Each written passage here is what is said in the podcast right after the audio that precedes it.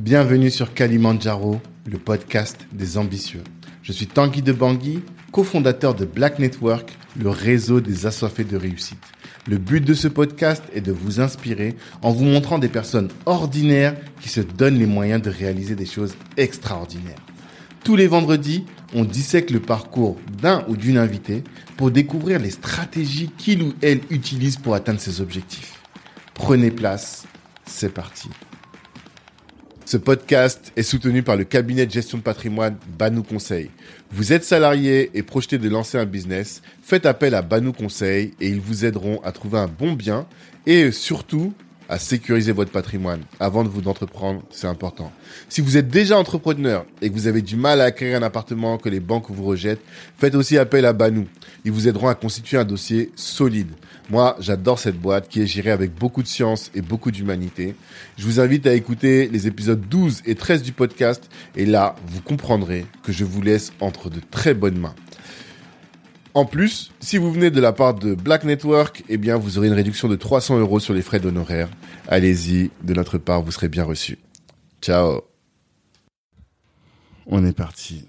Papis, bonjour. Bonjour Tanguy. Ça va? Ça va et toi? Très bien. Je suis content de te recevoir sur euh, Kalimandjaro, notre podcast, qui est le podcast des ambitieux, comme tu le connais. Parce que toi, t'es un vrai ambitieux. Je sais pas si je suis un vrai ambitieux. Ah, en tout cas, tu bouges. J'essaye. C'est ça. Moi, depuis que je suis petit, depuis l'époque de Rocking Chair, tu vois. Ah. RDS, Rap Dance Oh, System. tomber, ça te rappelle loin, quelque chose. Ouais. Parce que euh, Papis, donc, c'est un des grands de mon quartier quand on était bah, au début des années 90, quoi. Ouais, Et nous, quand on était dans la cour de récré, on, on disait qu'on était les grands et chacun de nous, on avait nos rôles et tout. Et euh, on vous voyait bouger. En fait, c'est surtout ça que je veux dire. On vous voyait que vous étiez dans l'action, euh, les, les mecs qui faisaient vivre le quartier. Et euh, je suis honoré que tu sois aujourd'hui Ah sur non, notre moi. podcast.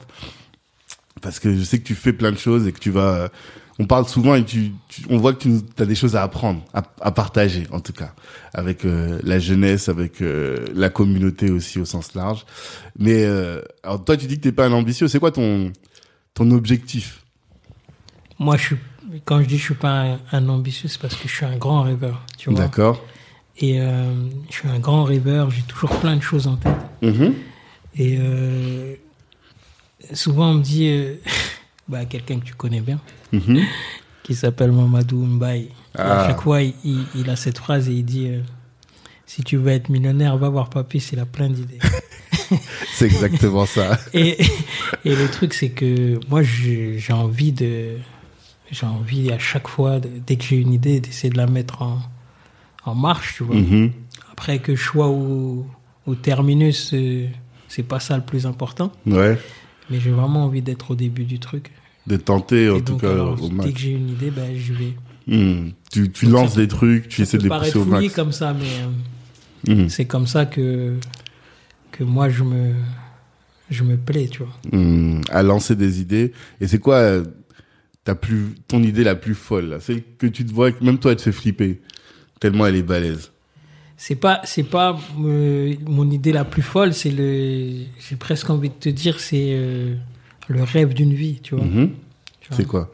Ben moi, j'ai, j'ai, j'ai, euh, j'ai un rêve, c'est, euh, c'est d'avoir, c'est d'avoir un studio de cinéma en Afrique de l'Ouest, au Sénégal, D'accord. avec tout ce que ça comporte. Mhm. Tout ce que ça comporte, c'est-à-dire? C'est-à-dire euh, le volet euh, éducatif avec une école de cinéma où il y aurait euh, toutes les composantes euh, inhérentes à- au cinéma et, et à la cré- créativité.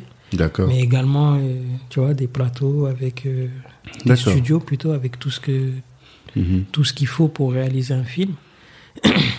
Moi, j'ai envie d'avoir des films de science-fiction qui se tournent qui se tournent en Afrique. J'ai envie Mhm. d'avoir des héros qui Mhm. qui vont faire rêver des jeunes Africains et qui et ces héros, ben, ils ont été imaginés, pensés et créés dans le, Dans l'Afrique. dans le cerveau d'un Africain, tu vois. Et pourquoi c'est important ça? Je viens d'en- d'enregistrer avec euh, Chélis, je sais pas si tu connais, Non. un réalisateur de clips. De clips. Il bosse avec Beau- Beaumaillé, euh, avec l'Eurovision. Enfin bon, c'est un réalisateur de clips. Et lui aussi il m'a dit ça. Il m'a dit que son ambition c'est d'être comme Tyler Perry, d'avoir un bête de studio qui euh, qui euh, met en avant tous ces créateurs africains. Pourquoi est-ce que c'est important qu'on ait ça? C'est important parce que, en fait, on a les héros qu'on mérite. Tu vois Mhm. et on a. euh, et moi, je trouve qu'en fait, on n'a pas. euh, je trouve que le- le- l'entertainment en général, ça forme ou ça déforme une société. D'accord. Et euh, je trouve, je trouve qu'on a les héros des autres, en fait. Aujourd'hui? Ouais. D'accord. On a les héros des autres. On a. Moi, il y a un truc qui m'avait qui m'avait profondément profondément blessé. Après, je sais que ça doit détonner, mais quand il y a eu la sortie de Black Panther, Ouais, j'allais te parler de ça, en justement. fait, tout ce qui s'est passé autour, dans les cinémas, euh, genre l'appropriation que les gens ils, s'en ont- ils en ont fait, euh, Mhm. le vacarme que ça a fait sur les réseaux, comme si euh, Pour toi, c'est pas bien? Non. Pourquoi? Qu'on manque. En fait, ça montre à quel point on est en manque de ce genre de ben, choses, quoi. Justement, ouais. Mm. Ben, justement, c'est ce que je te dis. Mhm. C'est-à-dire qu'on a les, les héros des autres. Ok. C'est pas un truc qui est pensé. euh, c'est pas un truc qui est pensé par des Africains. En fait, c'est une utopie que les autres se font de, de l'Afrique, tu vois. Ouais, je vois. Je vois très bien. Et ça contribue au fait que ben, on continue à avoir des. euh, des euh, que, que les gens continuent à avoir une vision biaisée de, de ce qu'est l'Afrique. Mais si Black Panther avait été pensé par un Africain, qu'est-ce que tu penses? Qu'est-ce qui aurait été différent selon toi? Je sais pas s'il aurait été différent. Mhm. Peut-être ça aurait été le même film, Ah, tu vois? d'accord. Mais les, les, le petit gamin qui est euh, à Bignona, au fin fond du, de la Casamance, Mhm. eh ben, euh, si c'était Monsieur de Bangui qui avait fait le film, il se Mm. dirait, ben, j'ai quelqu'un qui me ressemble qui a fait ce film-là. Ah, ok, je vois. Mais quand on voit euh, le Renoir là qui a fait Us, tu vois, Ouais. j'ai oublié son blaze. Ou euh, mais eux ils peuvent se dire quand même il y a quelqu'un qui leur ressemble qui a fait euh, Oui, ce bien film. sûr. Je dis pas qu'il y a rien qui est fait, ou je dis Mm. pas que euh, les- l'industrie cinématographique en Afrique, elle est en pleine, en pleine révolution. Mm. Ce qui se passe, je prends le cas du Sénégal, ce qui se passe avec euh, les séries produites par des par des Sénégalais qui, qui ont un succès euh, même à l'étranger, euh, Les 13 d'un homme marié. par exemple. tu Ouais. vois. Mm. ce qui se passe. euh, pour moi, même le, même le, fi- le film de Mati, quelque part, c'est. Euh, je sais pas si tu l'as vu, Non. Atlantique, Atlantique non j'ai pas vu. reçu la Palme d'Or. C'est Avec non je vois même pas c'est c'est un film de Mati Diop, Ok. Qui est la nièce d'un grand, d'un grand euh, réalisateur euh, sénégalais. Ok. Donc, quelque part, c'est l'héritage de. Il y a des trucs qui sont. Il y a plein de trucs qui sont. Mm. Mais.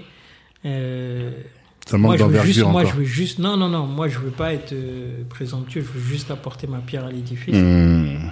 Ok. Moi, je veux participer à tout ce que les, tout ce que c'est, tout ce que les gens font aujourd'hui.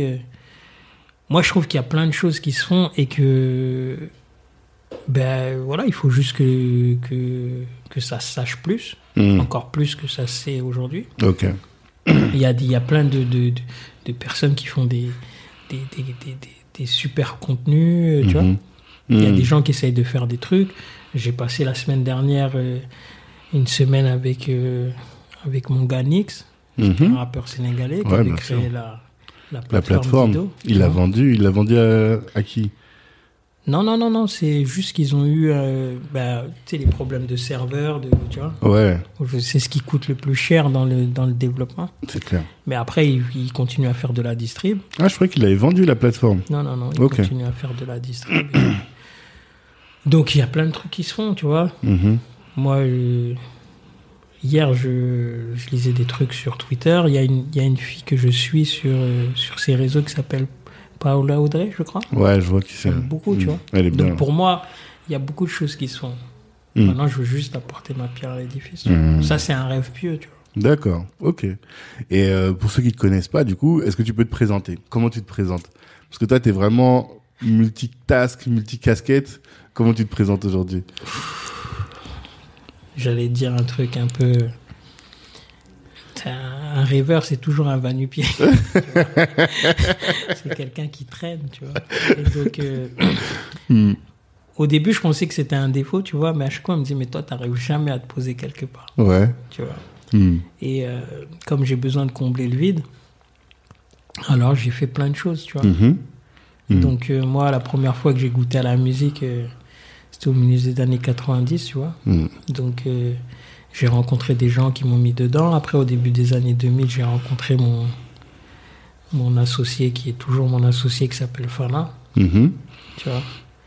Et euh, donc, euh, on a commencé à, à réfléchir sur ce qu'on pouvait faire euh, dans la musique, comment on pouvait. parce qu'on a tous au départ le vieux pieux de se dire vas-y, moi je vais faire. tu sais, je vais être sur le devant de la scène. tu. Mhm. J'ai tout de suite compris que c'était pas pour moi.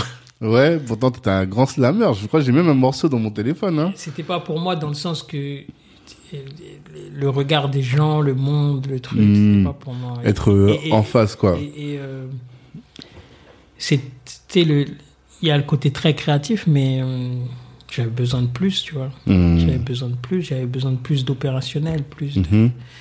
Et donc, euh, on a commencé à, à, à devenir promoteur sur des. Donc, euh, au départ, c'était euh, un groupe par-ci, on trouvait une date par-là, tu vois. Mhm. Euh, la première fois qu'on fait un gros truc d'envergure, c'est euh, c'est euh, avec la section d'assaut. Ah ouais? Ouais. Tous les trucs avec Gage, tout ça, c'était avant? En fait, le, ben, c'était pas avec la section, c'est que c'était une grosse tournée. Quoi. On a fait, je sais pas, les dix premières dates de la tournée de section, juste avant que ça parte en vrille. Avec, euh, Avec ta voilà. non, non, non, même pas. C'est parti avec l'histoire euh, Ah sur oui. le concert du Zénith de Pau. Oui, oui, oui. C'est quand ils avaient, ils étaient traités d'homophobes, là? Ouais, voilà. à ce Oui, ça, je me souviens. ouais. Mm. Ouais, c'est- Mais donc, là, tu te définis comme un promoteur à ce d'événements. moment-là, à ce moment-là, ouais, on on- on- on- on n'est pas dans la production. Fana, lui, avait déjà bon, c'est Fana, hein, il avait, euh, il était producteur exécutif sur l'album de Matt, Hmm. Houston. Ouais, c'est vrai. Il avait fait aussi, euh, il était aussi euh, prod exé sur euh, une compile qui avait réuni Indigo. Ouais. réuni, voilà. Indigo euh, de euh, Secteur A à l'époque. Je sais plus comment ça s'appelait. Ils avaient réuni des Américains et des euh, et des Français. Je sais plus si c'était ce nom-là ou c'était un autre nom. Enfin bref. Kimberlit. Ou bien c'était ça. C'est Kimberlit, non Peut-être c'était ça. Ouais. Je me si, si. rappelle plus. D'accord. Mais ça Voilà. date, ouais, je me Ça souviens. date trop. Ouais, ça, ça date de. Il y a eu trop de choses entre temps. Il y a très Ils longtemps, ça. excuseront. Ouais, je pense. Mais enfin bref, il était donc euh, moi j'étais autour, je regardais comment ça se passe. Tu vois. Mhm. C'est D'accord. important d'observer et de savoir, euh, Ouais. de savoir. Après ensuite, euh, on a on a créé euh, une boîte qui s'appelle Needs Mhm. et euh, on était trois. Il y avait qui est à, qui est à Montpellier, D'accord. Fana qui était à Paris, moi qui étais à Orléans. Mhm. Et on s'est dit, euh, on va éclater les synergies pour pouvoir euh, contrôler une plus grande partie du territoire. Donc on a Mhm. commencé par chez nous. Donc j'ai commencé avec euh, un ami à nous, Amadou Sall, à monter des spectacles comiques Mhm. parce que c'était le début du stand-up, du moins le début. En tout cas, le, début de l'engouement du stand-up en. France. Parce que le stand-up, c'est pas Jamel Debbouze qui l'a inventé. Ouais, d'accord. Donc, Mm. euh, et donc, on a commencé à, on a commencé à Saint-Jean-de-la-Ruelle à faire des trucs. Ensuite, on a, on a- pendant plus de dix ans, on a, on avait une soirée récurrente qui s'appelait la soirée Jeunes Talents, Mhm. où on a vu passer euh, Thomas Njijol, euh, Ahmed Silla. Et tu les ai venir à Orléans, du coup. venir c'est une petite ville en banlieue d'Orléans pour les gens qui ne connaissent pas. ouais. C'est de là dont on vient, d'où on vient. ouais, c'est ça. Je les faisais venir à Orléans, ouais. Hmm. Donc, on a vu, ouais, du Nawel Madani, euh, le Whoop, plein de monde, tu vois. D'accord. Et, euh, et c'est comme ça qu'on a continué. Ensuite, on a, avec Needs, on a, on a continué à faire du booking. Donc, on, on bookait des artistes pour des événements, pour, euh, que ce soit en boîte ou que ce soit pour des festivals. Pour, euh. Mhm. Et donc, le booking, euh, nous, on n'a jamais travaillé forcément en booking exclusif. Donc, on, a, on pouvait booker n'importe qui, tu vois. Mhm. Ça va de... En fait, c'est les, les organisateurs d'événements qui vous appelaient, Qui vous appelaient, voilà. disaient, voilà, moi Voilà, j'ai j'ai- besoin d'un plateau. machin, ok. machin, et, donc toi après tu, tu fais la relation entre les deux et après tu gères tu gères euh, bah, tu gères tout ce qu'il y a euh, Hmm. pour que ça pour que ça fonctionne bien tu vois D'accord. D'accord. Mais avant ça, parce que moi, comme je le disais tout à l'heure, je t'ai toujours vu bouger. Ça vient d'où ça Parce que je me souviens même, je crois que tu es un des premiers à monter à Paris pour faire des études de com, si mes souvenirs sont bons. Ouais, En tout cas, dans notre petit quartier, là, on n'était pas nombreux. et nous, on te regardait avec des grands yeux, on disait, ah non, papy, à Paname. hein. Ouais. Ça, ça devient d'où de, d'être toujours nous, dans en cette fait, action on a commencé C'était à au quartier. bouger. On a commencé à bouger par, euh, par, euh, pas, pas forcément par choix, tu vois, parce Ouais. que on a, donc tu te rappelles de Gislin. Ouais, exactement. Gislin Bagnon, il signe à la SCAD en tant que, tu vois, pour pour jouer au foot. Hmm. Et et euh, et euh, pas- bah, il a pas trop de vacances. Et nous, on Mhm. est là entre entre potes. Ah, il faut aller voir Gis, machin, tout ça, tu vois. D'accord. Et euh, je me rappelle que les premières fois pour y aller, euh, c'est Abdoulaye Mbaye qui dit Ah, vas-y, il Demeco, ils prennent, même si tu as 16 ans, pour faire du déménagement. Donc, on allait à Demeco, on travaillait comme des fous Hmm. pendant les vacances. Et les autres vacances, ben, on allait à Cannes. Ouais, Tu vois, on squattait, on squattait là-bas, euh, Hmm. on squattait avec Gis et tout. Mhm. Lui, il allait à ses entraînements et nous, on, Ouais, On la vie, la vie, tu à Cannes, quoi. on regardait comment ça se passe et tout, tu vois. Hmm. Et euh, c'est à Cannes qu'on a les premiers, euh, genre vers 18, 19 ans, qu'on a les premiers trucs de comment se passe l'entertainment, tout ça, tu vois. Ah, Parce que le cousin d'Abdoulaye, il est pote avec. euh, il vient de Trappes, donc Mhm. on rencontre Omar Sy, tout ça, tu vois. hmm. Et Jamel, tout ça, et c'était personne, tu vois. D'accord. On joue au ping-pong parce qu'on est tous logés au Cannes Beach. Mhm. Et, et tac, ça commence à sortir, euh, tu vois, à voir Mhm. le, tu vois, le monde de la nuit commencer, les gens. Hmm. le Donc Gislain, lui, jouait au truc. foot. Le vous pauvre. veniez le voir. Le pauvre, lui, il était à l'entraînement, nous, on vivait notre vie. Votre meilleure vie. nous, on vivait notre vie, on était là, on rentrait, il nous regardait, l'air de dire, mais vous êtes venus me voir. Vous avez dû profiter de l'appart, quoi. Donc, on profitait un peu de ça, tu vois. C'est- Et, et tout de suite, ça nous a donné envie, tu vois. D'accord. Et après, bouger aussi, c'est les circonstances, tu vois. Nous, on a des.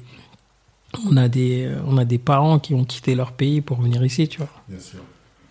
Et donc, euh, pour moi, c'était inspirant, tu vois. Je me dis, mais attends, tu vois. Et Mhm. après, les premières fois, tu vas au Sénégal, tout ça. Moi, je- Toi, tu bougeais souvent au Sénégal. moi j'ai mis du temps à bouger au Sénégal. tu vois. D'accord. Pour moi, hein, c'est à, à mon, à mon goût. Mhm. C'était trop tard, tu vois. La première fois que tu pars, c'est à quel âge? Je sais pas, je dois avoir 12 ans. Ah, quand même. Mais pour moi, c'est trop tard. Ouais, mais moi, je me souviens quand on était petits, et ça m'a toujours marqué. Les rebeux, eux, ils allaient tout au Bah bled, ouais, tu vois. Et nous, on était là à la table de ping-pong, justement. Mon, Parce qu'on mon- partait pas, quoi. Mon gars sûr, c'était Soufiane Kebabi. Soufiane Mhm. Kebabi, il avait 7 ans, il allait, il allait vois, en il partait en Je Algérie. le voyais, j'étais Ouais. dépité comme ça. Il, il chargeait la voiture, tu le regardais. Tu c'est ça. Et nous, on restait là. Et nous, on restait là. Mhm. Et donc, euh, première fois que j'y vais, et puis il se, loue, il se noue quelque chose avec mon cousin Mokhtar. Et, euh, et euh, sais, ça devient. C'est même mon frère, tu vois. Mhm. Il se passe un truc, tu vois. D'accord. Et lui, à 17 ans, il part, euh, il passe son bac et il part aux États-Unis, tu vois. Ok. Moi, ça m'a fasciné. Je dis, putain, il va Mm. quitter le Sénégal, il va aux États-Unis, tout ça.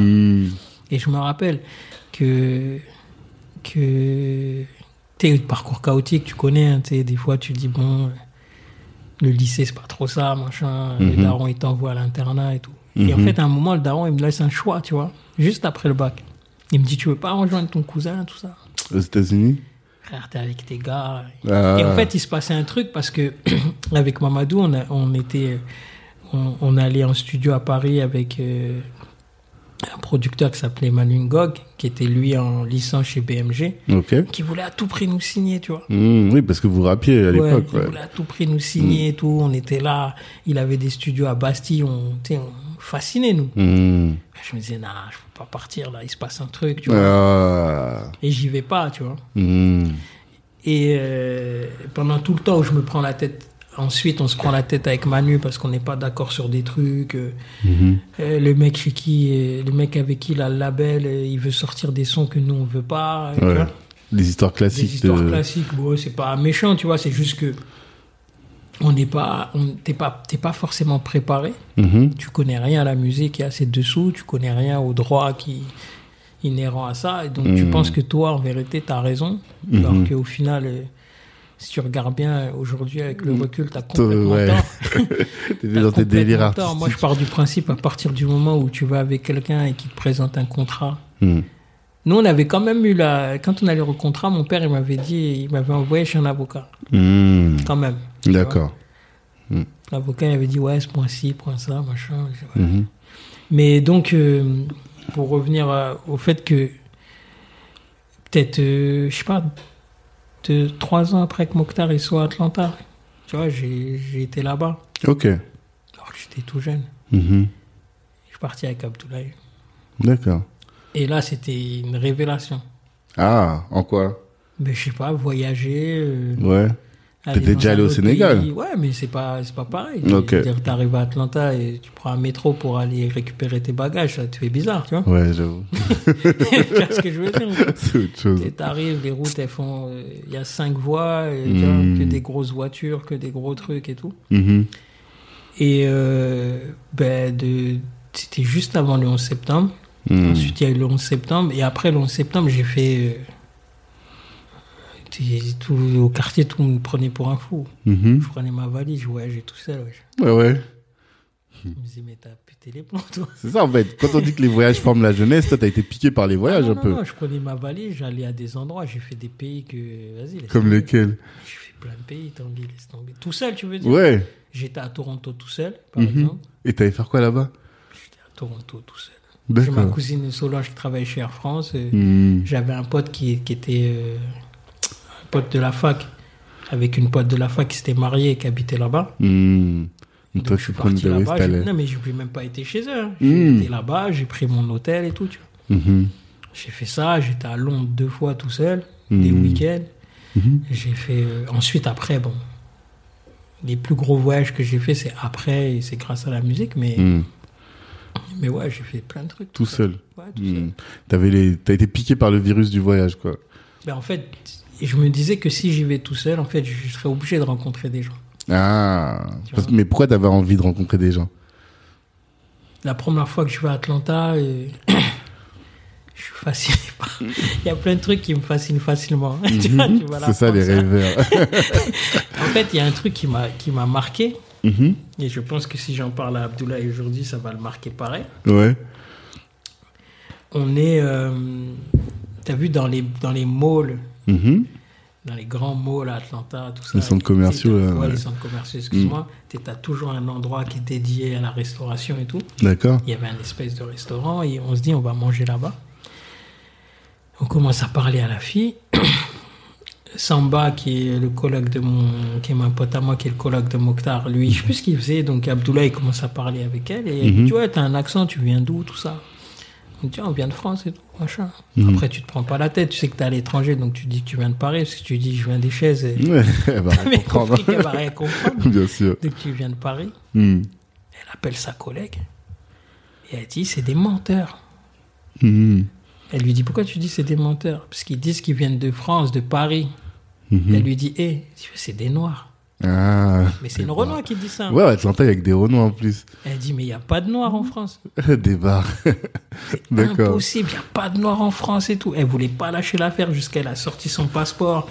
Après le soir, elles nous ont dit non mais c'est pas possible, faut qu'on vous présente à d'autres potes à nous. Et j'en ai Mhm. pas des singes.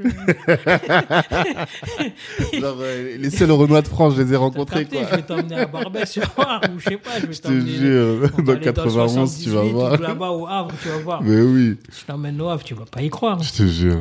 Et, et, et le fait de, de- ensuite, on avait, on avait mangé avec eux et tout. Il y avait un de leurs gars qui était plus, euh, plus alerte et tout. Donc on a parlé de plein de choses et tout. Mhm.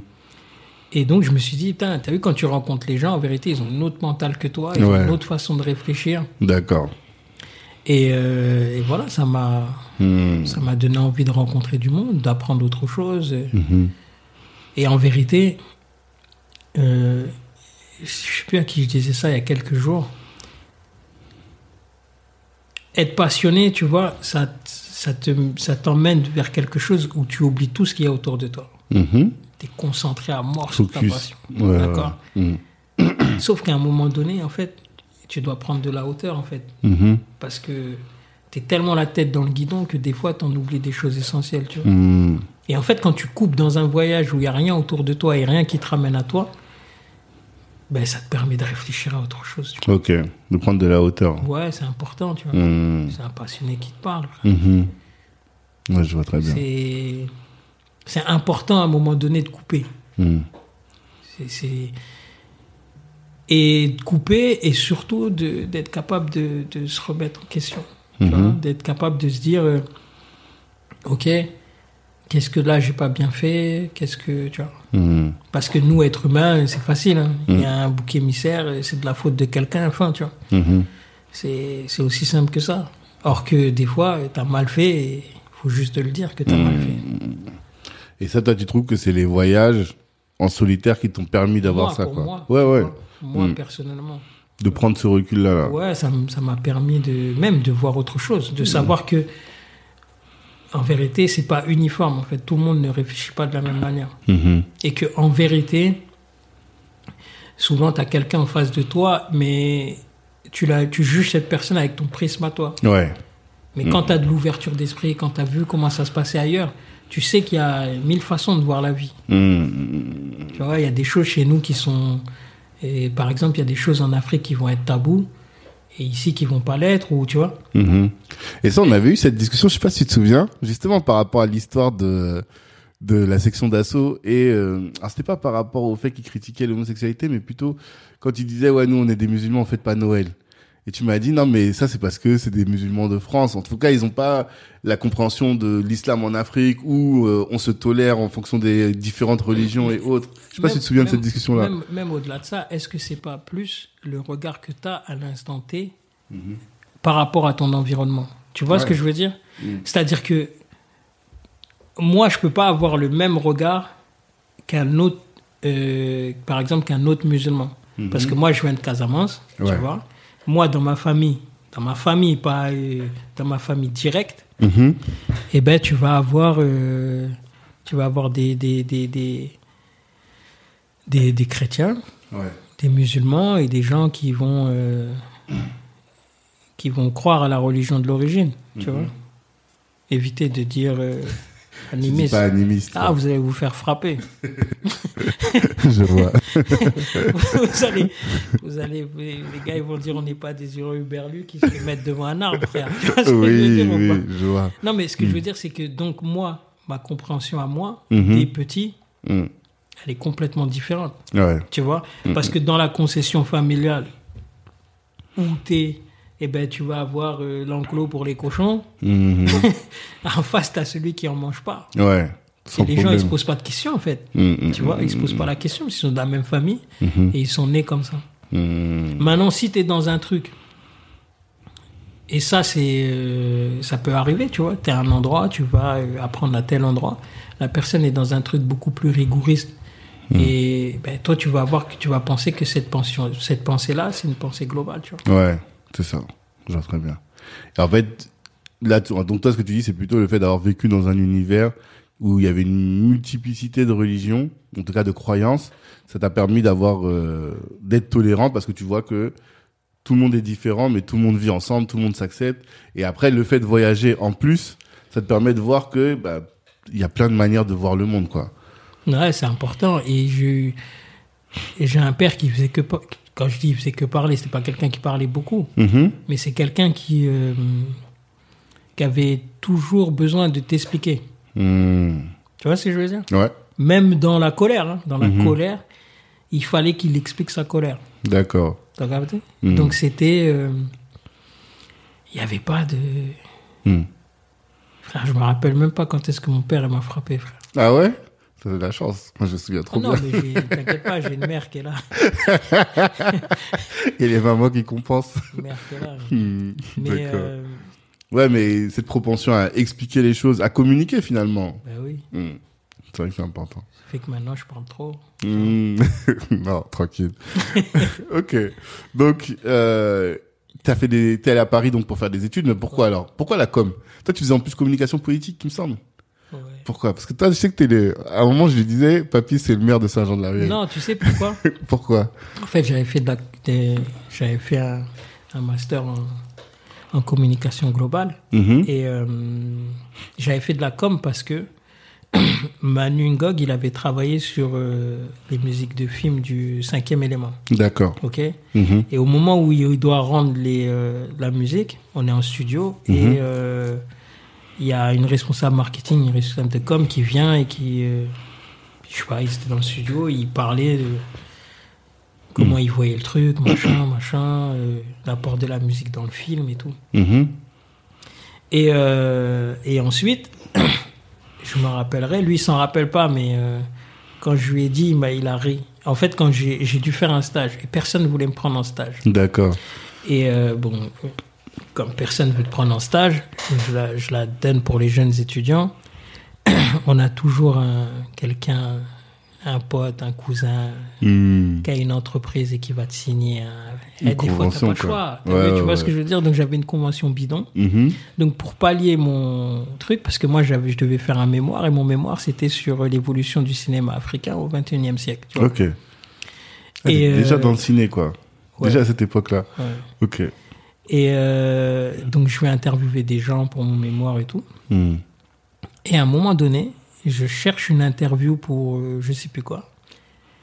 Et Fana il me dit ah j'ai un pote Nizar Bakar et tout qui est dans Ah la musique et tout. bien sûr. Ouais. Donc je vais chez Nizar et on parle de musique en fait. Tu vois, ça n'avait plus rien à voir avec mon truc. Mhm.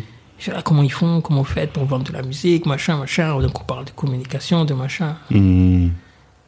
Et euh, je me suis dit, putain, c'est un moyen de rentrer dans la musique, tu vois. Et donc euh, je me dis, bah, t'as vu, euh, j'ai bien fait de faire ça en fait. Parce que je l'ai fait par défaut. Mhm. Et bah, c'est ton stage. T'as fait quoi en fait dans le stage? T'as rien fait? J'ai rien fait. D'accord. T'as fait que ton mémoire en fait. D'accord. pas fait de stage. Hmm. Et en fait, même la com, je l'ai fait par défaut. Mhm. AES, après j'étais à Paname. Hmm. chercher des écoles, machin. J'ai passé un concours. J'en ai passé trois. Le premier qui m'a pris, j'étais dedans. D'accord. Mais qu'est-ce que tu voulais à ce moment-là Au moment où je tu- ne savais pas quoi faire à ce moment-là. Ah, t'avais aucune idée. Tu t'es dit tiens, idée. opportunité, je fais de la com idée. comme ça. euh. Aucune idée de ce que j'allais faire. Je l'ai Hmm. fait par hasard. D'accord. Vraiment par hasard. Et donc, moi, ce qui m'a. Le fait de rencontrer Nizar, je me suis dit, c'est un moyen de rentrer dans la musique. Il était déjà chez Warner à l'époque? Il était où? Chez qui à l'époque? Me rappelle même plus. Il était... Hmm. D'accord. Putain, C'était chez qui qu'il était? Ah, je me rappelle plus. C'était Fana qui m'avait trouvé le. Il y en a qui connaît tout le Et monde. donc, euh, et donc pour la com politique, c'est venu après. Donc j'ai fait com global. Et euh, j'avais une de mes profs qui était euh, la directrice de communication de la campagne de Jospin. Mhm. Et celle où il perd contre Chirac. là. Ouais. Et je lui dis, euh, ça vous fait pas trop mal de perdre contre quelqu'un qui nous a qui nous a demandé de manger des pommes pendant toute sa campagne. Je sais pas si tu te souviens. Oui, je me souviens très qui disait bien. manger des pommes. Manger des pommes. Je sais pas pourquoi. Et je sais pas pourquoi, mais elle a éclaté de rire. Tu Mhm. vois, elle a éclaté de rire. Après, on a sympathisé. Mhm. Et elle on parlait de politique, machin. Et donc, à chaque fois, on avait des grands débats. Et elle me disait, t'es un acharné. Hmm. C'est elle qui m'a poussé, en fait, qui m'a poussé, qui m'a poussé. D'accord. Et après, je l'ai fait qu'en option, ça. l'ai Hmm. fait en option et tout. Mais c'était, c'était fascinant. Et quand tu sors du master, tu fais quoi alors? Quand je sors du master, on est euh, Jacques Béalal et moi, les deux de, de notre promotion, Mhm. à être sans travail. Parce qu'à l'époque, c'était pas comme aujourd'hui. à être sans travail. Mhm. Et tu sais, à- et tu sais, quand tu fais, euh, quand tu fais, quand t'es dans les, euh, dans le rouage euh, de ce qu'ils appellent, tu sais, ils ont une espèce de truc, grandes écoles, là. Mhm.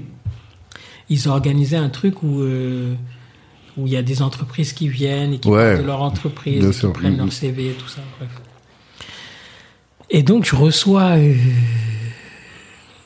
donc on a nos résultats, machin. Septembre, ils nous font notre remise de diplôme et tout. Fin septembre, je reçois un message Mhm. un mail en fait sur euh, pour un cabinet de recrutement et euh, je vais faire l'entretien et en fait il veut que je travaille dans un service de communication pour euh, pour BNP Mhm. au Cameroun Mhm. tu vois? Mhm. ouais là tu le vois comme une opportunité Bah oui. oui. Mais à l'époque, maintenant tu le vois comme une opportunité à l'époque, tu dis qu'est-ce que j'ai m'enterrer au Cameroun? Mais c'est même pas ça Mhm. même pas ça bêtise ultime et je vous le dis et je le dis à tous ceux qui vont écouter ça bêtise ultime, pensée euh, très occidentale. Ouais, pourquoi, il me, pourquoi il me propose le Cameroun à moi en fait Ah, parce que je suis un Renoir. il Tu vois ou pas Ouais, je vois. Quelle bêtise, atroce, tu sais.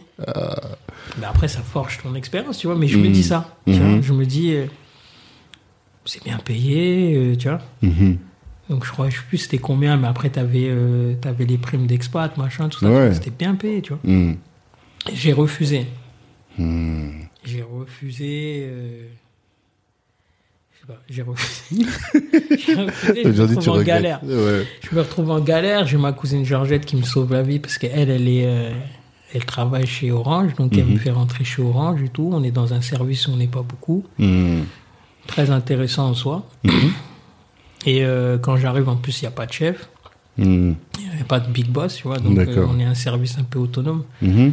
Bonne expérience. J'ai travaillé euh, 21 mois chez eux. Et tu faisais quoi On était dans un service qui s'occupait des grands comptes, en fait. Mhm. C'est-à-dire, euh, ils mettaient en place un nouveau service qui s'appelait, euh, qui s'appelle Unique maintenant, je crois. Tu avais un numéro unique entre ton portable, c'est pour les entreprises. Donc, euh, Ok. C'était pas de la com com quoi. non, c'était pas de la com-com, mais euh, il y avait une partie marketing dans le, dans le truc, tu Mhm. vois. C'était plutôt de l'opérationnel sur les, sur comment marche un service client, machin, machin. D'accord. C'était de nouveaux services, tu vois. Hmm. Enfin, bref. Et euh, donc ensuite, après, je quitte ça. Euh, je, on me propose, entre-temps, de travailler à la mairie de Saint-Jean-de-la-Ruelle en tant que chargé de mission culturelle. C'est là que j'ai dit le maire de Saint-Jean-de-la-Ruelle quoi. Ouais, mais si tu savais ce qui m'est arrivé là-bas, ah ouais. laisse tomber, je veux pas raconter parce qu'après c'est de la politique et je crois que j'ai des gens encore qui sont à la mairie. Ah. Mais ouais, quand tu rentres, c'est de la politique, tu vois. Hmm. Et nous, on n'est pas. euh, Mhm. Est des gens, et je te dis, on est des rêveurs, donc nous, on pense que. Il y a des principes et des valeurs Ouais, et vois, ouais. donc, dès qu'il y a de la politique, dès que tu as un nom, donc tu fais un peu de l'ombre à celui qui est censé être euh, ton Mhm. élu, machin. Donc Mhm. euh, on essaye de m'accuser de choses qui, que je n'ai pas faites. Ok. Et quand on se rend compte que ben, quand tu amènes les preuves que tu ne l'as pas faites, alors qu'on t'a accusé devant tout le monde dans le conseil municipal, Hmm. tu demandes à ce que l'élu on lave ton honneur. s'excuse Ouais. en commission. Hmm. Mais la personne n'a pas voulu. Donc Ah. j'aurais dit, ok, j'ai démissionné, il n'y a même pas de truc. J'aurais dit Mhm. merci, au revoir, tu vois. D'accord. Et donc là, je me retrouve. euh, donc, euh, je faisais ça en parallèle avec ce que je faisais avec Fana. Hmm. Donc, on continue à booker, machin, tout ça. Fana, lui, il avait. euh, non, c'est un peu après qu'il a récupéré Gage. Mais. Et en fait, je, je monte des ateliers, tu vois, culturels pour. En prison et tout, dans le, dans le cadre de, de, de la soirée Jeunes Talents, tu vois. D'accord. Et euh, je suis piqué par les jeunes, tu vois. Je me dis, Mhm. ah, attends, il y a des jeunes, ils sont en galère et tout. Et je Mhm. me mets à. Je sais pas pourquoi, j'ai postulé pour euh, travailler à l'aide sociale à l'enfance. Hmm. Et donc, euh, je travaille à l'aide sociale à l'enfance et comme un passionné, je continue à faire ce que je fais à côté. Donc, euh, je me démultiplie. Mhm. Quand euh, je peux prendre des vacances, ben, c'est pour faire autre chose, tu vois. Hmm. Et après, euh, je rentre au ministère de la Justice, où là, c'est un peu plus différent, où on me donne plus de latitude. Et euh, ministère de la Justice, je travaillais trois jours par semaine, et le reste, euh, tu vois, je travaillais Hmm. Tu pouvais faire tes trucs quoi. Ouais. Et là, tu t'occupais vraiment des jeunes pour les aider. En fait, c'est quoi C'est les jeunes qui étaient. euh, Pour le ministère de la Justice? Oui. En fait, c'est des, euh, c'était ce qu'on appelle euh, des, alternatives. ouvertes, non c'est la- des alternatives à l'incarcération. Ok. tu vois. Et euh, moi, je. Le rôle que m'a attribué euh, la direction territoriale, c'était vraiment d'essayer de monter des projets, tu vois. Mhm. Donc, je montais des projets. J'ai monté des projets où, avec l'Orchestre symphonique du Loiret, où les jeunes, ils allaient euh, apprendre un instrument. et- Hmm. On a monté plein de trucs, euh, tu vois, des projets autour des métiers de, de la musique, des, tu vois, Ok. plein de trucs comme ça, tu vois. Et tu penses que ça a un impact, ça, véritablement? Est-ce que ça crée vraiment... euh, euh, ça favorise la réinsertion des jeunes à la différence de la détention? En fait, c'est là où on se trompe, en fait. Mhm. Et on a tous, tout le monde a ce discours-là, tout le monde parle de réinsertion, en fait, Mhm. tu vois? Mhm. On a vu cette discussion, tiens, dans le tourbus avec, avec euh, Badji, euh, Abou Mhm. Debeng et, et, euh, et. En fait, moi, je, mon avis à moi, c'est qu'on ne peut pas parler de réinsertion, en fait. Mhm. Parce qu'en vérité, on est tous à l'adolescence, en tout cas quand on parle de mineurs, on est tous assujettis à la bêtise. Mhm. D'accord? D'accord. Pour moi, selon comment tu es, selon comment ton environnement, comment, comment tes propres degrés de valeur et tout font que tu vas mettre des degrés à ta bêtise. Mhm. Tu as vu, il y a des bêtises que nous, on a fait. Aujourd'hui, si on est... Aujourd'hui, comment on nous voit, comment on nous perçoit, si je te dis les, les bêtises que j'ai fait, Tu si tu dois croire. me juger avec l'œil de avant quand Mm. j'étais jeune, tu vas dire c'est un délinquant, c'est un machin, c'est un ceci. Mhm. Et, et, et qu'en vérité, ce degré que tu as, où tu vas placer ton. où tu vas dire ben là je c'est trop, là je peux, là je peux pas. Mm. Si tu pas une bonne structure aussi, ça joue, tu vois, tu pas une bonne structure familiale ou tu as une mère seule qui lutte comme elle peut, Mhm. et ben euh, l'effet de groupe ou même toi-même, tu vas peut-être pousser le- la bêtise plus loin. Mhm. Et donc, en vérité, comme tout à chacun, et ça, tu peux prendre les chiffres, hein, arrivé un moment, tu vas te dire, moi, je peux pas avoir cette vie-là, en fait. Tu vois, je peux pas avoir cette vie-là. Et donc, tu vas t'arrêter par toi-même. Si tu, si tu devais regarder les chiffres aujourd'hui, je suis sûr que tous ceux que tu traites de délinquants à 15 ans, c'est plus des délinquants, man. C'est des, Mmh. c'est des gens qui ont un métier, Oui, euh, Ils sont machin. tous rangés. Et donc, quand, tu, quand on parle de réinsertion, donc forcément, on se dit, il faut les remettre à l'école, tu vois, Mhm. il faut les mettre dans une formation, truc. Dans 80% des cas, on on se soucie pas, c'est pas qu'on se soucie pas, mais on le saura peut-être pas, que pour certains, l'école, c'était traumatique, tu vois. Mhm. Donc, il y a peut-être un autre chemin à prendre, tu vois. Mhm. Mais ce que tu veux dire, c'est qu'il faut plutôt peser, enfin chercher des alternatives, pas qu'il n'y ait qu'une seule euh, solution que soit l'école, c'est ça que tu veux dire? Bien sûr. Mais que euh, euh, ces personnes-là, dans tous les cas, à un moment, elles vont arrêter, et la question c'est qu'est-ce qu'on fait d'eux pour faire en sorte que ce moment qui arrête, il, va aller plus vite Regarde. Si toi, Tanguy, je viens, je te mets dans un centre éducatif fermé. Mhm. ok? Mhm. Avec des éducateurs compétents et tout. D'accord? Vous êtes euh, vous êtes 10 jeunes. Ok? Mhm. 10 jeunes, euh, et si c'est dans, quand la plupart ils sont pas mixtes, vous êtes 10 jeunes garçons Mhm. qui ont euh, la testostérone qui monte et Mhm. qui sentent le besoin de prouver quelque chose. Mhm. Ok? À quel moment, entouré de 10 jeunes, tu vas avoir la force de caractère à 15 ans de dire Moi, aujourd'hui, je vais arrêter les bêtises. Si sept jeunes, par exemple, ne font pas ce que les éducateurs leur disent ou pas, tu vois? Moi, pour moi, ce qu'il faudrait, c'est moins de jeunes encadrés, plus d'individualité. Tu as vu, si, si on est tous les deux, toi et moi, l'un en face de l'autre, ce sera plus simple pour toi de me dire que ça va pas Mhm. que de me le dire au milieu de 10 autres garçons, tu vois. Mhm. Pour moi, en vérité, on met des moyens, mais on les alloue mal, tu vois. Mhm. Moi, j'ai regarde, j'ai pris des jeunes. Le dernier, là, il n'y a pas longtemps, j'ai parce que je continue à monter des projets en extérieur. Mhm. J'ai pris des jeunes et je les ai emmenés euh, en studio, tu vois. Et d'ailleurs, je vais remercier Seisei pour ça, parce que je les ai emmenés chez Seisei. Mhm. Et lui, c'était un ancien éducateur. D'accord. Donc il a pris les jeunes, en fait, il les a mis dans le studio, il leur a fait enregistrer leur voix, il leur a expliqué ce qu'ils faisaient, comment c'était la musique, comment tel artiste, il leur a demandé quel artiste ils aimaient, comment tel artiste il était en studio, euh, quand, quand des fois tel artiste il avait du mal à enregistrer, machin, que... Mhm. Il euh, raconte que des anecdotes. tout- toute la, toute la, la, la, la galère que peut vivre quelqu'un quand il est en, en processus de création, que c'est pas linéaire, tu vois, Mm. qui s'est pas levé, il a fait un hit comme ça et tout.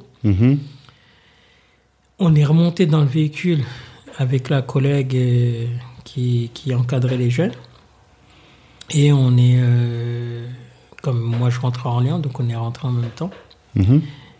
C'est pour te dire, ils avaient 15 ans. Ils se sont endormis dans la voiture. Mhm. Tu vois, comme, comme, avaient- comme quand tu étais en... Ouais, quand tu vas en, en classe verte ou à Disney ou tu rentres, t'as kiffé fait une journée de ouf, tu dors. Tu Ouais, ouais, ouais, Ils ont bien. dormi comme des bébés. Ouais, mais Parce que l'émotion, en fait, le truc de d'être devant quelqu'un qui a, qui a réussi sa vie Mm. et qui les a considérés. Parce que la plupart du temps, en fait, on les voit comme des délinquants, tu vois. Mhm. Et donc là, ils, ils étaient vus comme des jeunes lambda. Quelqu'un qui a réussi, qui leur explique et le chemin de la, de, la, de la réussite et le chemin de la réussite de d'autres personnes que eux, ils admirent peut-être, tu vois. ouais, parce que Seisei, c'est le producteur de Daju. Enfin, il De- fait des sons, un- ouais, notamment hitmaker, pour c'est Daju. très ça grand hitmaker. Mhm. Pas Ok. que, tu vois, de plein de monde. C'est... Mhm. Et franchement, la pédagogie qu'il a eue ce jour-là, franchement, je l'en remercie parce que ils m'en ont, ils en ont parlé à la collègue pendant des, des Mhm. jours et des jours, tu vois. Ouais, Quand est-ce qu'on y ça. retourne, c'était trop bien, tout ça. Ah ouais. Enfin, Oui, mais on Après- peut pas faire que des choses comme ça. Non, tu peux pas faire que des choses comme ça, mais Mm. par exemple, euh, euh, Racine, il les a amenés en... Racine, c'est un, de nos frères. amis, euh, ouais, ouais, ouais. qui vient Bye. du même quartier de nous. Mm. Il les avait emmenés euh, en dehors de... dans les gorges du Tarn, je crois. Ok. Tu vois, ils, ils ont été... C'était une, une action écologique, tu vois. Mm. Ils allaient, ils ramassaient des trucs, euh, la faune, la flore. Il y Mhm. avait entrecoupé avec des activités un peu sportives et tout. Mhm. Il n'y a pas que ça, tu vois, mais il y a plein de trucs. Et, je sais pas, il a organisé... euh, toutes les semaines, ils avaient euh, des cours d'échecs. Mm. Ça paraît bête comme ça, tu vois. Mhm. Mais en vérité, ce, qu'ils ont, ce, que, ce que souvent on a besoin, parce que je me compte dedans, et j'ai été jeune, tu as été jeune, ce qu'on a besoin, en fait, c'est, c'est d'être vu comme tout le monde. Alors, il y a un proverbe qui dit, il y a un vieux qui disait ça, après, je sais pas, ça vient d'où, il disait que la pitié, ça tue le respect, tu vois. La pitié, ça tue le respect? Ouais. Ok. Et eux, en fait, je pense qu'ils n'ont pas envie que tu aies pitié d'eux, en fait. Mm. Quand tu as 15 ans et que tu cherches à, à exister dans ton mal-être, en fait, tout ce que tu as besoin, c'est d'avoir quelqu'un en face Mm. sur qui tu vas pouvoir compter, en fait, parce que tu as besoin de sécurité. Mhm. Tu as besoin de quelqu'un qui va te dire non, c'est pas bien, et même s'il te le dit fermement, demain, quand tu auras besoin de lui, il sera toujours là. Mm. Tu vois, t'as pas besoin de quelqu'un qui te voit comme un délinquant et qui te fait la morale tous les jours, tu vois. Normal. Normal. C'est. Je comprends l'idée. Mais après, donc là, ce que tu dis, c'est qu'on attribue des moyens aujourd'hui. Et peut-être que même à moyens constants, avec les mêmes moyens, on peut faire un travail plus pertinent Ou bien il faudrait plus de moyens? Je sais pas, moi. Un jeune de l'aide sociale à l'enfance. Hmm. Après, je peux comprendre. hein. Et je viens d'une euh, d'une euh, d'une tradition où euh, on prenait le grand-fils, on l'envoyait chez sa grand-mère. Tu vois ce que Mhm. je veux dire ou pas? Hmm. Tu vois, donc il n'était pas avec ses frères et sœurs. Ouais. Aujourd'hui, on a par exemple à l'aide sociale à l'enfance des enfants qui sont dans des familles maltraitantes, Mhm. tu vois? Mais on va les mettre dans un foyer d'accueil Hmm. avec d'autres enfants qui subissent aussi des maltraitances, Mhm. sans recréer une, une ambiance familiale. Je dis pas que ils vivent des maltraitances dans les foyers d'accueil, c'est pas ce que je dis. Mhm. Mais ils sont entre, entre enfants qui souffrent, tu Hmm. vois. Donc un enfant dans, une, dans, une, dans un foyer, combien ça coûte? 300, 400 euros par jour, D'accord. tu vois? Hmm. Ok Par jour. Mhm. Pourquoi on ne donne pas plus d'oseille à des familles, euh, des familles d'accueil, tu vois? Hmm. Une famille d'accueil, elle gagne combien par Je me rappelle même plus combien elle gagne par mois, mais c'est dérisoire par rapport à ce que ça coûte Mhm. de mettre un enfant en institution, tu vois? Pourquoi on valorise pas plus une famille d'accueil? Moi, j'ai vu des trucs où des enfants, euh, on les sort d'une famille d'accueil où ils sont stables pour les remettre avec leurs parents. Alors, je veux bien, t'as vu, il n'y a pas de souci. Et Le cheminement, et les gens, ils peuvent changer, euh, machin. et- Mhm. mais est-ce que vraiment. euh, est-ce que si tu enlèves un enfant à 13 ans et qu'arrive à 16 ans, tu penses que la mère va mieux? Est-ce que c'est pas mieux d'attendre qu'il ait 18 ans, tu vois? Hmm. Ou 19 ans, ou 20 ans, ou qu'il soit. Tu vois? Est-ce qu'on n'a pas le droit de lui demander Tu vois? C'est compliqué, ça dépend de l'âge. Est-ce ouais, que l'enfant peut savoir. Ouais. Ben non, parce qu'on considère en fait. En fait, là, c'est comme si tu dis qu'un enfant qui a 12 ans ou 13 ans, il est complètement dépendant de ses parents. Hmm. Qui peut pas savoir euh, ce qui est bien pour lui, en fait. Euh, Je pense que c'est ce que les gens disent. Hein. En tout cas, c'est comme ça que la loi perçoit. En tout cas. Toi, quand tu avais 13 ans, Hmm. parce que tu viens d'une génération, à Mhm. partir de 7 ans, 8 ans, tu étais dehors, mon gars. Ouais. Tu vas pas nous la faire à l'envers. Un peu moins quand même. Mais Bref, ouais. t'étais en tout dehors. cas, oui, c'est en tout vrai. cas, Beaucoup. 10 ans, t'étais dehors. Ouais. On a ton vélo, ton truc, t'étais dehors. ça. Je te voyais, c'est pas la peine d'essayer de, de me dire je sais pas quoi. T'étais dehors, vrai. ok? Oui. T'étais dehors, t'avais 12 ans, t'étais dehors, t'étais avec tes potes. Hmm. Quand tu devais faire une bêtise, même aller voler des pommes ou aller voler des, des, des cerises vers chez les végèles, tu décidais à ce moment-là. On est d'accord que tu tu étais là, on y va, on y va pas, ouais, on y va. Tu prenais ta décision, n'est-ce pas? Ouais, bien sûr. Hmm. Tu prenais ta décision en sachant que tu allais faire quelque chose qui n'était pas bien Hmm. et que demain. Donc tu savais quelque part ce qui était bien ou ce qui n'était pas bien pour toi. Ok? Quelqu'un qui, qui vit avec une personne maltraitante et tu la mets chez quelqu'un qui va être attentionné Mm. et tu la mets en lui disant eh, c'est pas, ton parent, tu vois. Mhm. C'est quelqu'un qui va s'occuper de toi en attendant que tes parents aient mieux, tu vois. Mm. Ou au moins. euh, Et en fait, tu l'enlèves, parce que je l'ai vécu plusieurs fois, tu l'enlèves, en fait, cette décision de justice, tu l'enlèves de, cette, de chez cette personne et tu la remets chez sa mère. Moi, j'ai vu un enfant euh, avoir le bras droit paralysé sans que les médecins comprennent pourquoi. C'était neurologique, mais on ne savait pas. ça Parce que quand il est retourné chez sa, dans sa sa mère, famille. tu vois. Mm. Parce que maintenant, comment, comment, comment on évalue euh, les, les, les dégâts psychiques de l'enfant, tu vois? Mhm. Sur toute la période où il était avec les parents maltraitants. Ah, ça, c'est des grands sujets. Ah ben oui, mais c'est... Enfin bref, on s'écarte peut-être de... Non, c'est intéressant. C'est intéressant parce que euh, malheureusement, nos enfants dans nos communautés, où il y a de la précarité aussi, où il y a des, des difficultés, bah, ils se retrouvent dans ce genre de situation. Ouais. Et nous, on en a vu beaucoup. Hein. Je me souviens euh, les classes de SIPA, tu vois, les classes, des enfants qui étaient comme ça, tu vois, et qui étaient en difficulté. Donc, il y a vraiment un sujet. Après, la réponse, alors là, franchement, euh, c'est compliqué. Trouver la bonne réponse, c'est compliqué. Et, mais en plus, bon, pour, euh, au niveau judiciaire, la plupart des enfants euh, africains que tu reçois dans le système, Mhm. du moins d'origine africaine, ils sont souvent là pour des, euh, des délits liés à l'argent. Clairement. Mm. Souvent, ils sont là pour des délits à l'argent. Après, vas-y, on va pas se mentir, on va pas se cacher. Il y en a, il y en a quelques-uns qui arrivent aussi pour des délits euh, incestueux. Mhm. Mais souvent, ça, de toute façon, dans 99% des cas, c'est des enfants qui l'ont subi, Mhm. peu importe de quel milieu ils viennent. Mhm. Donc euh, là, c'est un autre problème, Mm. tu vois. Parce que ici en France, on n'aime pas trop euh, parler de ces délits-là, tu vois. On essaie de les mettre sous le tapis. euh, Mhm. On essaye d'éviter de parler de d'un père qui ou d'un tu vois Mhm. qui agresse son enfant.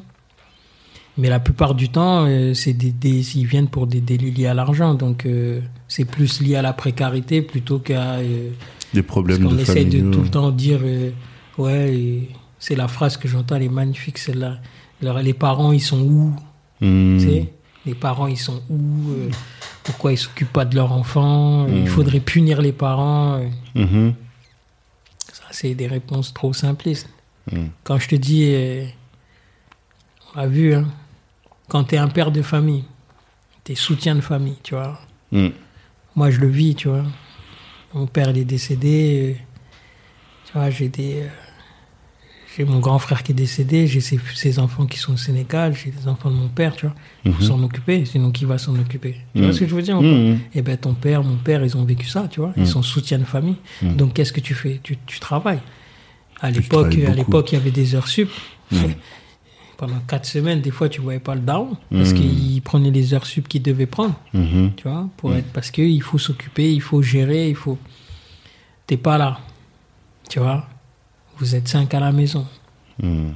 La daronne, elle est là, elle fait comme un peu, tu vois. Mhm. T'as les autres enfants, et tu vas à l'école parce que tu habites à un endroit où vous êtes assez mélangés, ce qui est bien, parce que tu te renfermes pas sur toi-même et que t'es pas que avec le gars du quartier. Mhm. Mais tu vois les autres, comment ils vivent. Mhm. Tu vois, Mhm. c'est pas pour faire le truc, hein, moi je me plains pas, pour moi j'ai une très bonne existence. Mais tu vois quand même, tu sais, tu fais les surplus. La frustration. Toi, t'as les surplus du. Bah oui. Les surplus militaires que tu achètes au marché du dimanche. T'as capté non mais ça crée de la frustration. T'as les petites micas au pied, parce qu'aujourd'hui, les enfants, ils peuvent pas être frustrés. Moi, les gamins qui arrivent, je leur dis, vous pouvez pas être frustrés. Vous n'avez pas eu les micas au pied, frère. Je te jure, ils savent pas ce que c'est. T'as les micas au pied, puis tu vois l'autre qui a la paire de Nike, t'as la, tu vois l'autre qui a la Reebok Pump, Mhm. rose là, qui coûtait 1000 francs, l'époque, euh, 1000, je sais plus combien de francs. Ça doit être mieux. Ouais, mais- Ouais, 1000 francs, je crois, c'était, bref. Ah, ça frustre un peu, tu vois. Non, c'est clair. Et puis t'as le, le grand qui est à côté, qui est là-bas, qui te donne ta petite pièce à chaque fois. Tu te dis, Mm. ah, lui, il a de l'argent, comment il fait? Mhm. Oh. Après, tu vas le voir et tout. Et puis, quand, quand tu es dans un quartier où tu as des grands qui sont mal intentionnés, nous, on n'a Ouais. pas eu trop de ce problème-là, tu vois. Et il y en a pas beaucoup qui sont tombés dans ça, tu vois. Mhm. Mais tu es dans un quartier, le grand, il est un peu mal intentionné, où il s'en fout. Il va prendre le petit 12 ans, vas-y, tiens, fais ça, fais ça. Lui, un, premier billet, deuxième billet. Ouais. Et en vérité, tu remarques l'argent, il passe dans quoi, frère? C'est que de, de la consommation. J'ai toujours dit ça. Je dis ça, c'est le plus triste. C'est que la plupart des gens, quand ils font des conneries, c'est juste pour consommer. Mais parce qu'ils sont frustrés. Ouais, mais c'est ça. dis, ils sont frustrés. Mais c'est triste. Et donc, euh, Parce que c'est pas pour manger. Tout le monde a à manger en réalité. Mais c'est juste pour dire, voilà, je consomme comme les autres. Maintenant, tous ces gens-là qui disent ça, pose-leur la question comment tu joues Comment tu, comment toi, du haut de ton piédestal qui donne des grands conseils, comment tu fais quand tu dois travailler, quand les deux parents travaillent, par exemple? Mhm. Comment tu fais pour travailler sur l'estime de soi de ton enfant? Et comment tu fais pour gérer sa frustration? Mhm. Sachant que tu n'as pas le temps d'être là. Mhm. Non, c'est réel. C'est réel, mais après, quand je parle avec les gens de notre génération, ils disent justement que nos parents se sont trop sacrifiés pour les autres, et eux, ils sont dans l'extrême inverse. C'est-à-dire qu'aujourd'hui, on n'aide plus les autres, on n'est plus soutien de famille, on s'occupe que de nos enfants. Mais le problème derrière, c'est qu'on est en train de faire des enfants comme les enfants qu'on critiquait avant, Ben tu oui. vois. Genre couverts, je vois, euh, des cadeaux, des, des jouets à plus en finir, des vêtements à plus en finir. Et ça, c'est pas, c'est un autre le- extrême. Le, le- le truc, c'est que il faut transformer. euh, il faut transformer le soutien de famille. Mhm. Moi, j'ai fait une réunion avec, avec des oncles. Ils m'ont demandé mon avis. Je leur ai dit non, je donne pas mon avis. Euh, Ils m'ont dit si donne ton avis, c'est important. Il faut que la jeunesse elle donne son avis. Je Ouais. dis non, parce que l'avis que je vais donner, vous n'êtes pas prêt à je l'entendre. vais être un peu, je vais devoir être un tout petit peu mal poli. Hmm. J'ai un oncle qui rigole, qui dit t'as qu'à être mal poli, on s'en fout. je lui ai dit ok. Je lui ai dit regardez dans votre association vous êtes combien? Ils m'ont dit ouais on est tant. Je lui ai dit vous donnez combien par mois? On dit on donne tant. J'ai dit toi tu donnes combien toi en part de l'association pour truc? Car on avait fait les calculs, je crois, ils avaient envoyé, je sais pas moi, plus de 2 millions frère. Hmm. Tu vois? 2 millions de CFA ou 2 millions d'euros? Quoi? Depuis 2 millions d'euros. Depuis 20 piges frère. Hmm. T'imagines? Ouais, ça me choque même pas. Je lui disais, mais regarde maintenant, on enlève eh, la moitié, la moitié tu l'envoies dans les frais de soutien de famille, Mhm. ok? Vous avez créé une association, regardez ce qu'ils ont fait des trucs, hein. Ouais Ah, je dis pas ils ont ils ont fait non, des non, trucs. souvent ils, Ils ont fait, fait un des hôpitaux. dispensaire. Ouais, voilà. Je lui ai dit, mais vous rendez font des vrais trucs. Vous avez fait que des choses de l'ordre du régalien. C'est-à-dire que vous avez fait que des choses qui sont inhérentes à L'État. Hmm. Maintenant, si au lieu de faire ça, vous avez fait comme vous avez fait ces deux dernières années, construire un local avec une chambre froide, acheter deux tracteurs, machin, Hmm. définir ensemble avec euh, les vieux du village comment vous allez, qui va planter quoi de chaque côté. Tu vois ce que je veux dire? Hmm. Vous auriez créé une économie qui aujourd'hui, crois-moi, c'est eux qui seraient en train de t'envoyer de l'argent. Ouais. C'est eux qui seraient en train de t'aider pour finir tes fins de mois. Hmm. Aujourd'hui, l'ordre du jour, c'est comment on crée de la richesse avec ce qu'on a déjà sur place. Mhm. Moi, je viens d'un endroit où, euh, frère, des hectares, il y en a tire l'arigot. Mhm. Ben après, je viens d'un endroit qui était censé, d'après le gouvernement sénégalais, être euh, rempli et grouillé de, de, de, de rebelles. Mhm. La Casamance. Hmm. Mais, Ousmane Sanko, il vient de chez vous? Ouais, C'est ça, hein c'est le maire de Ziguinchor. Ouais, c'est ça. ça c'est les, les- On m'a dit c'est le nouveau Sankara. Il faut pas pousser non plus.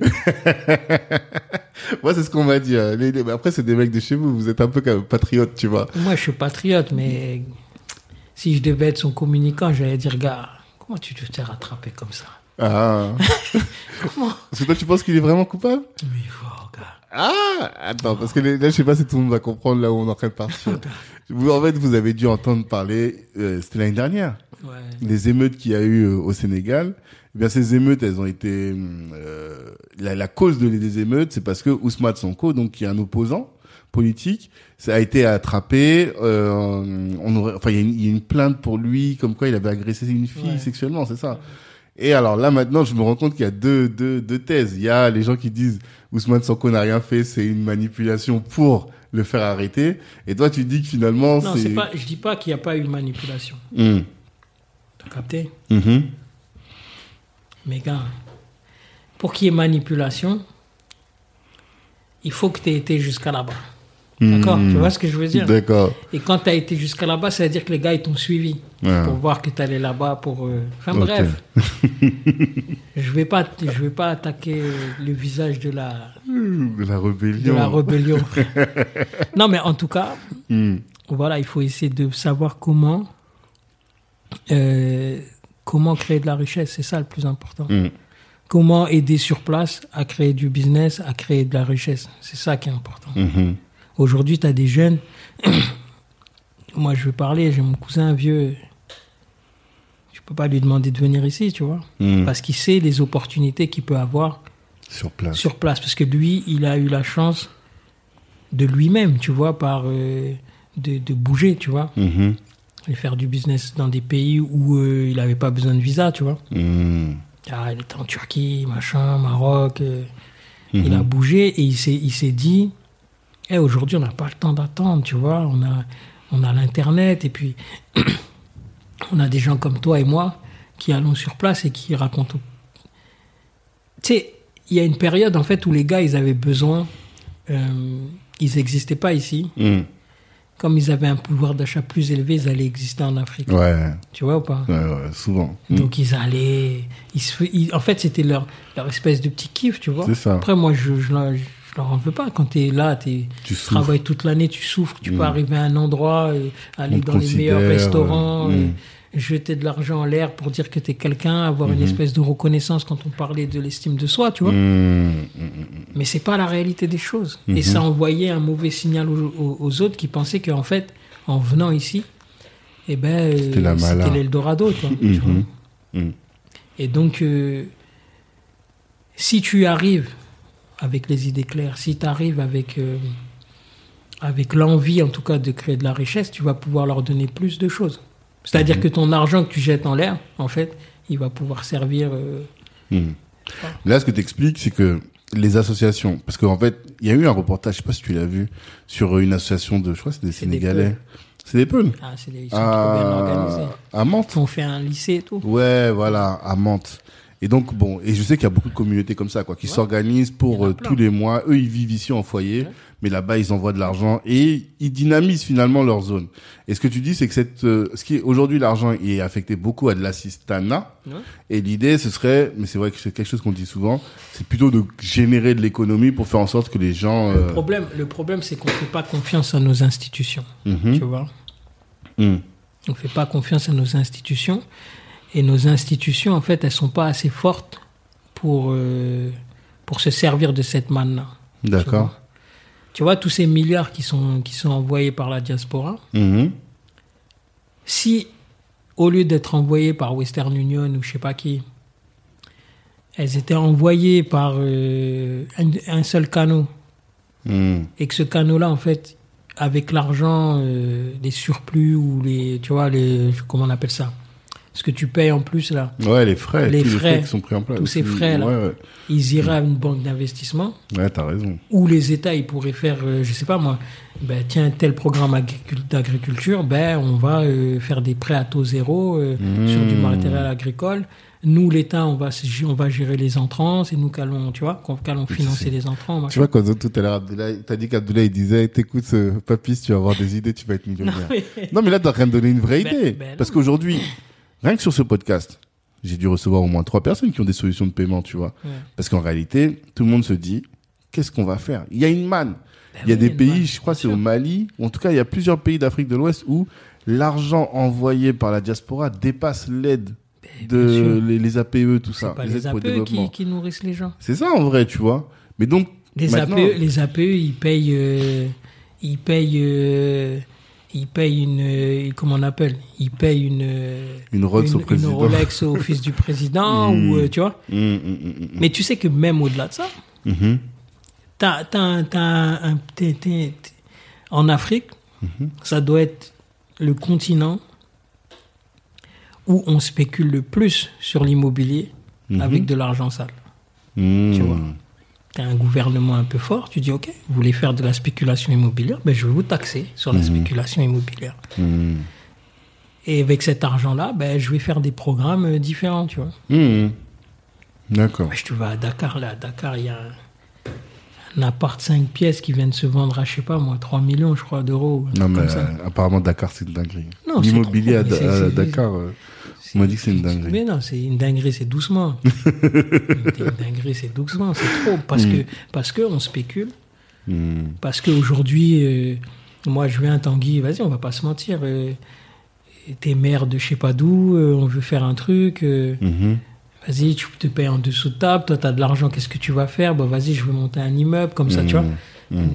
C'est trop. Non, c'est incroyable. Mais en tout cas, c'est une... là, il y a une vraie idée. En tout cas, canaliser les transferts d'argent et utiliser les frais pour ensuite. Ils euh, feront jamais. Non, mais c'est pas à eux de le faire, c'est à nous. Maintenant, la question, Ah c'est comment est-ce qu'on s'organise pour le faire? C'est juste ça. Tu- Mais si on n'a pas l'idée, on va jamais le faire. C'est sûr. C'est pour ça. C'est sûr. Mais en tout cas, il faut, il faut le, le- le nerf de la guerre, c'est créer de la richesse. C'est ça. ça qui va. Clairement. On est tout à fait d'accord. Et un endroit on en a beaucoup parlé avant de commencer à enregistrer. Toi, t'as quand même une, euh, avant de parler du cinéma, t'as quand même une, expertise sur les milieux de la musique. T'as beaucoup, beaucoup œuvré. Là, on t'a expliqué un peu que tu faisais de la production événementielle. Mhm. Qu'est-ce que tu peux nous dire sur euh, euh, la- le milieu de la musique aujourd'hui et surtout de la musique urbaine en France? Parce que pour moi, c'est un milieu où nous, les afros, on est hyper représentés, en tout cas au niveau de, de, de la création et autres. Mais on n'a pas récupéré tous les, toutes les thunes. On récupère pas assez de thunes, à mon avis. C'est quoi ton avis par rapport à tout ça?